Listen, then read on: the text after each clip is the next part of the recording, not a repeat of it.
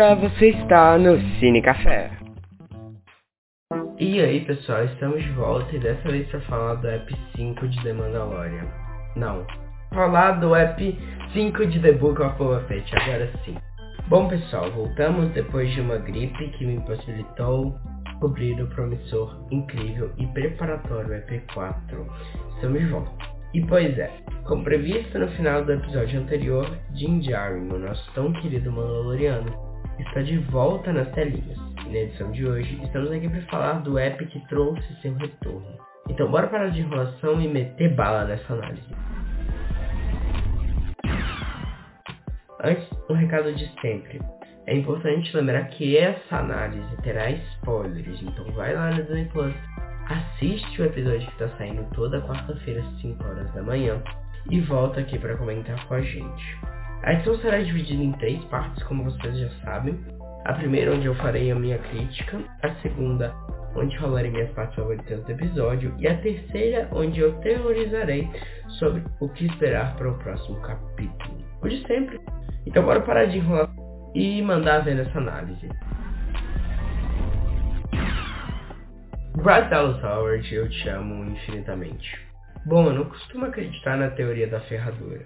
Para você que não sabe, tal teoria argumenta que a extrema esquerda, o comunismo, e a extrema direita, o nazismo, ao contrário de serem extremos opostos de um espectro político linear e contínuo, de fato acabam se aproximando da mesma forma que o fim de uma ferradura, ou seja, fala que eles são tão extremos que eles são parecidos que é um, um pensamento sem nexo algum. Porém, eu acho que na religião, principalmente em Star Wars, conseguimos acreditar em uma teoria li liberal como essa.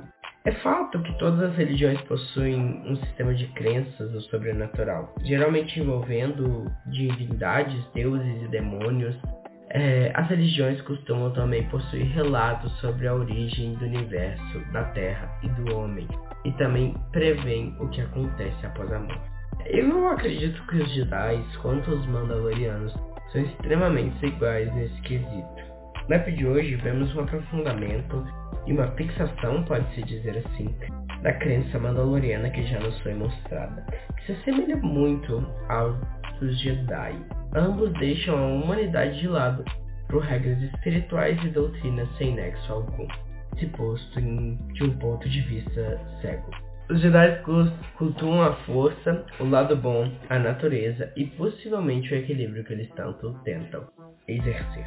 Já os Mandalorianos extremistas cultuam e têm como princípios vestir, manter a armadura, defender a si mesmo e a sua família, criar os filhos como Mandalorianos, contribuir para o bem-estar do clã de sua família. E sabe o que é mais engraçado das duas raças, digamos assim? São inimigas. Inimigas, algo que é totalmente apresentado pela teoria da ferradura quando voltamos a, a pôr ela num contexto de política. Bom, isso só comprova a semelhança se fosse um contexto de Star Wars. E aqui temos um maior aprofundamento da cultura mandaloriana, como já dito.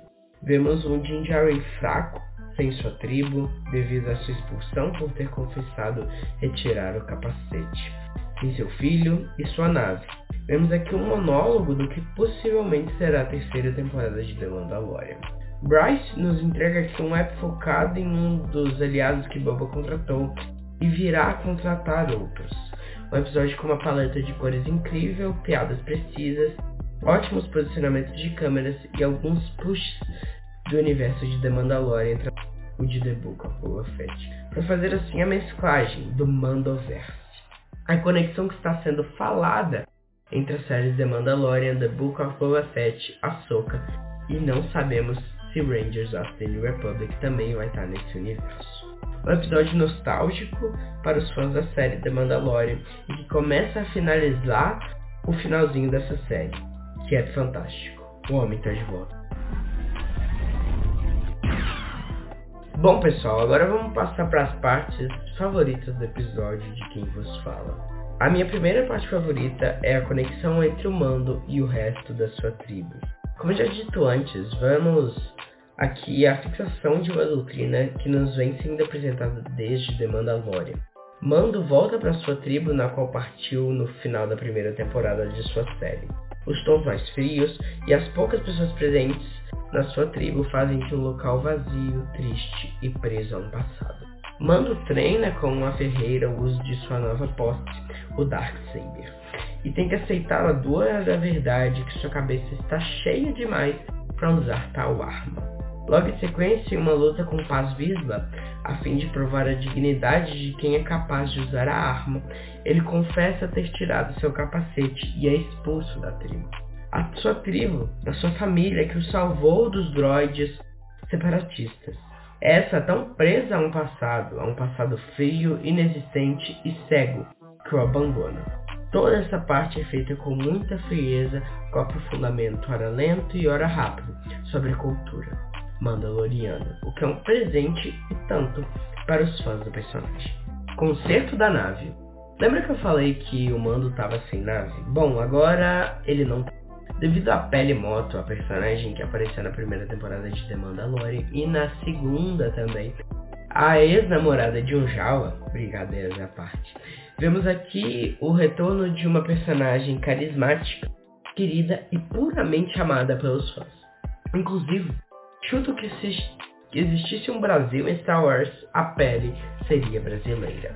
Nessa conversa e numa cena com cortes, com música de qualidade e a resolução de um dos vários problemas de Djarin, nos descarregamos um pouco dessa parada de religião e voltamos ao passado, agora no quesito histórico. É-nos soltada várias e várias informações técnicas ótimas para nós nerdolas do bem, digamos assim.